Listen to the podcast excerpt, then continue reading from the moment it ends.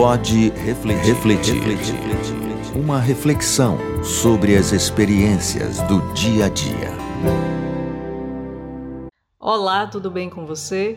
Eu sou Alana Souza e quero começar dizendo que é uma alegria desta pausa em toda a agitação do dia a dia. Ter este momento de respirar fundo e pensar um pouco sobre o que tem acontecido em nossas vidas, as lições que podemos aprender, o que é possível partilhar. E para isso é muito bom poder contar com meu amigo Tuca Souza e suas excelentes contribuições. Como vai você, Tuca? Animado para mais este episódio? Bem, Alano, vou começar corrigindo você, não só as minhas, mas as nossas contribuições. Eu acho que juntos é, fazemos um trabalho melhor nesse diálogo que não termina com o nosso trabalho, que continua. Nós não esgotamos os assuntos, não esgotamos os temas, pelo contrário, nós esboçamos alguns caminhos e deixamos que as pessoas é, deem prosseguimento a esse trabalho de reflexão. É muito bom fazer parte do Pode Refletir. Então vamos começar, meu amigo, porque hoje nós temos um desafio enorme.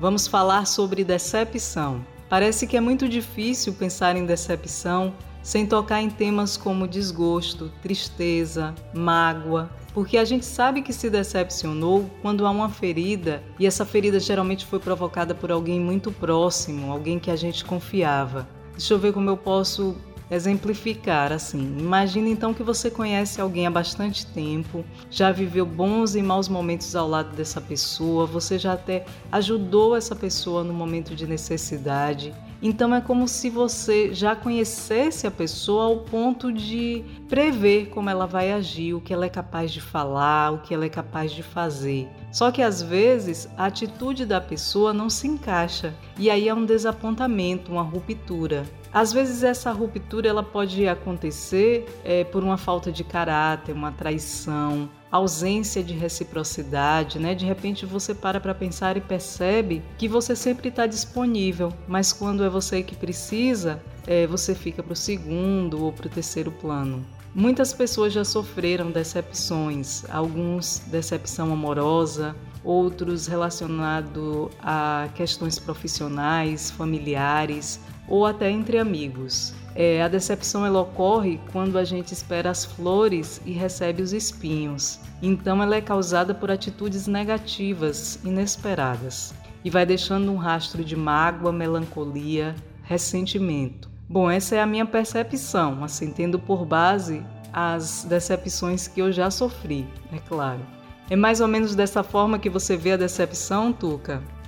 Sim, com certeza, Lana. A decepção passa por todos esses caminhos aí que você apontou. E como você bem disse, ela está ligada a uma expectativa, né? Nós criamos uma expectativa, essa expectativa é frustrada em relação a algo, em relação a uma pessoa, em relação à nossa própria vida. Porque quando a gente pensa em decepção, logo vem à cabeça as pessoas. Mas a gente pode ter decepção, por exemplo, em relação à nossa carreira profissional, em relação a uma expectativa que criamos em relação, eh, ligada a um emprego, ligada a passar num, num processo seletivo, que pode ser de trabalho, que pode ser para entrar numa faculdade, numa universidade, não é? Então não está ligada somente aos relacionamentos, mas inclui, evidentemente, os relacionamentos, né? os relacionamentos amorosos, os relacionamentos de amizade. E quando a gente pensa nos relacionamentos com as pessoas, ou seja, quando é um problema interpessoal e não apenas um problema problema pessoal, um problema que diz respeito à sua carreira.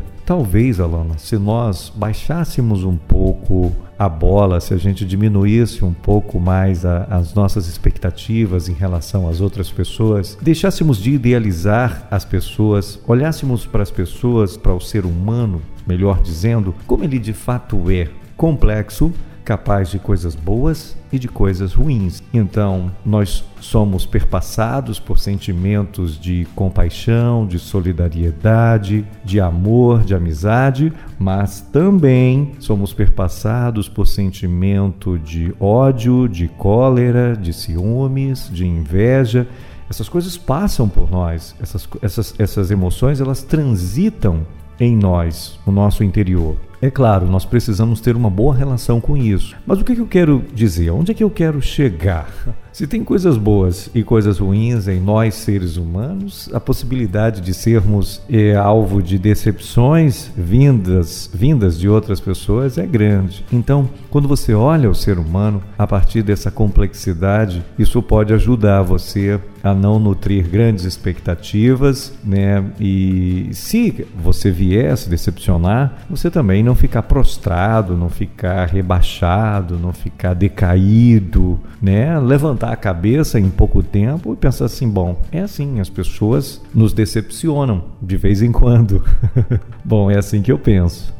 Pois é, meu amigo, infelizmente nós não estamos livres, né, de sofrer uma decepção. Esse assunto faz parte do nosso cotidiano de tal forma que muitas vezes a gente ouve por aí frases sobre decepção, né? Outro dia eu ouvi assim: Fulano é a decepção da família. Estava falando sobre um filho que não deu o devido valor ao sacrifício que os pais fizeram para que ele tivesse acesso aos estudos, né? Fez pouco caso. Mas uma frase que eu ouço sempre e que queria comentar é: a decepção não mata, ensina a viver. Então acho bem interessante a gente pensar como a gente pode transformar toda essa mágoa em aprendizado. Será que é possível? Eu queria partilhar com vocês um pouquinho daquilo que eu tenho tentado fazer. É, falar mais uma vez aqui que eu não sou psicóloga, nem eu, nem Tuca, e a gente está sempre recomendando que sempre que for necessário você procure um profissional para tratar aí as suas feridas mais profundas, certo? mas a gente partilha aquilo que a gente tem tentado fazer, aquilo que a gente lê, tá?